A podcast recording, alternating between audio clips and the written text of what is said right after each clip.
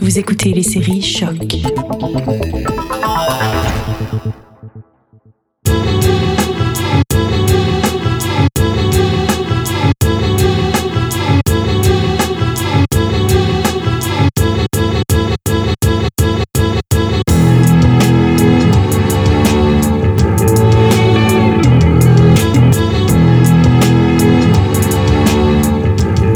Salut à tous, je suis Will Morer, bienvenue dans un nouvel épisode de Derrière le Sample.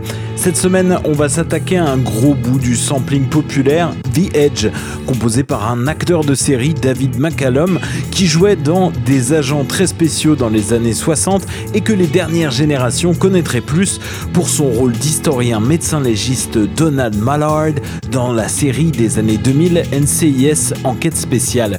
Eh bien, si vous le visualisez là, avec ses airs de bien sérieux, petit costume, cheveux blancs, petites lunettes, je pense que vous êtes à 10 000 lieues de penser qu'il était à l'origine de ce son.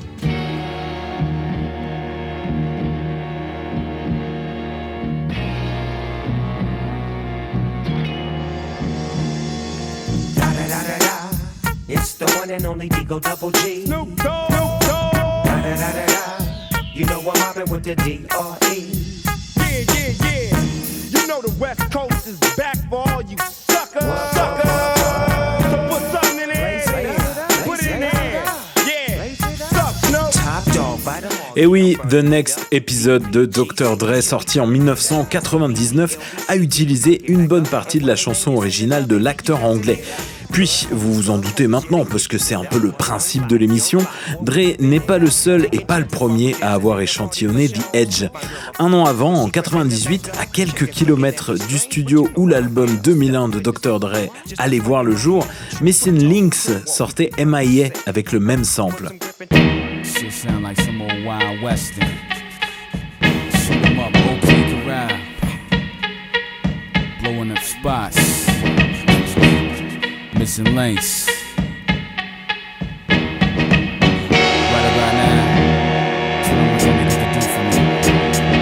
Prepare your eardrums for one of the ruggedest raw MCs to ever bless the mic device rhymes galore like Buster. You must have been sniffing that shit to think that you could fuck with me or any of the members of my clique for that matter. With your chitter chatter, make your body parts splatter, send you an email bomb and erase your data. Now you're clueless. Bon, si on pousse encore plus le vice, toujours en 98, mais quelques mois plus tôt, la première utilisation de The Edge n'était pas du tout dans la West Coast, mais en Europe, en Italie pour être exact, avec le groupe Principe, autoproduit, cumulant quelques milliers de vues seulement sur YouTube et pourtant précurseur en termes de choix de samples à succès. Yeah, yo! Beat Principe suite Yeah, yo! Uh. Hai provato a farmi fuori ma non muoio? Io cazzeggio e canticchio come quando cazzo voglio.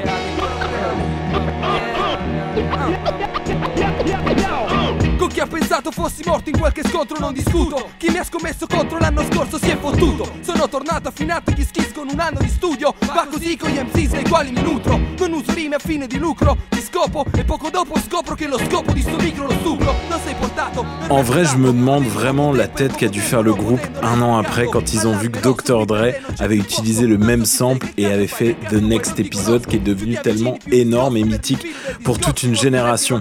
Depuis 99, c'est sûr que c'est difficile d'utiliser ce sample qui est devenu si populaire, mais certains ont tout de même réussi à détourner la chose en le triturant comme il faut. C'est le cas de Kendrick Lamar en 2009 avec Bitch I'm in the Club. On reconnaît un peu les notes, mais le lien avec la chanson originale est beaucoup moins flagrant.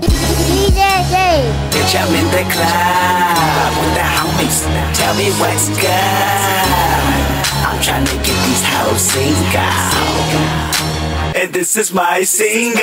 DJ Ill Will. What these niggas hollering about? Catastrophic cake dot. Let I bring them dollars out. Talk that shit. Un autre gros nom du rap s'est risqué à reprendre ce sample très récemment, puisque sur le dernier album de John Legend, sorti début 2020, on retrouve clairement le son de David McCallum sur Actions. Hey, yeah. La la la la la. La la la la da da da da, here I go again. with another love song that I wasted. Just another love run out of patience. She don't want it, she don't need it. Bon, la variante, c'est que John Legend, lui, il chante dessus et que la plupart des gens qui ont utilisé le sample de The Edge sont plus des gros rappeurs. On va maintenant passer à l'écoute de The Edge, la pièce originale de David McCallum. Comme on le disait en début d'épisode, l'homme est beaucoup plus connu en tant qu'acteur de télévision que musicien, mais pourtant, dans les années 60, il a tout de même sorti 4 albums en tant que compositeur et interprète chez Capitol, aidé du producteur David Alex Lui aussi, on le retrouvera sans doute dans un prochain épisode, car il est à l'origine de pas mal de sons samplés sur des gros hits. À l'origine, l'acteur a une formation de compositeur classique et la plupart de ses compositions étaient des réinterprétations instrumentales de hits de l'époque, arrangées pour corps anglais, hautbois, cordes, guitare et batterie. Music A Bit More of Me est sorti en 1967. On y retrouve par exemple des réinterprétations de Michel des Beatles ou de Uptight de Stevie Wonder et The Edge, ce son qui sonne un peu comme un générique de série d'espionnage des années 60 écrit majoritairement par le producteur David Alex Road sur une interprétation et des arrangements de David McCallum. On se retrouve dans un prochain épisode. Si vous nous écoutez sur une plateforme de streaming, n'hésitez pas à vous abonner et nous laisser quelques étoiles ou un petit commentaire. Sinon, vous pouvez nous suivre sur la page Facebook de l'émission derrière le sample slash podcast. On écoute The Edge de David McCallum. Bonne écoute à tous et à la prochaine.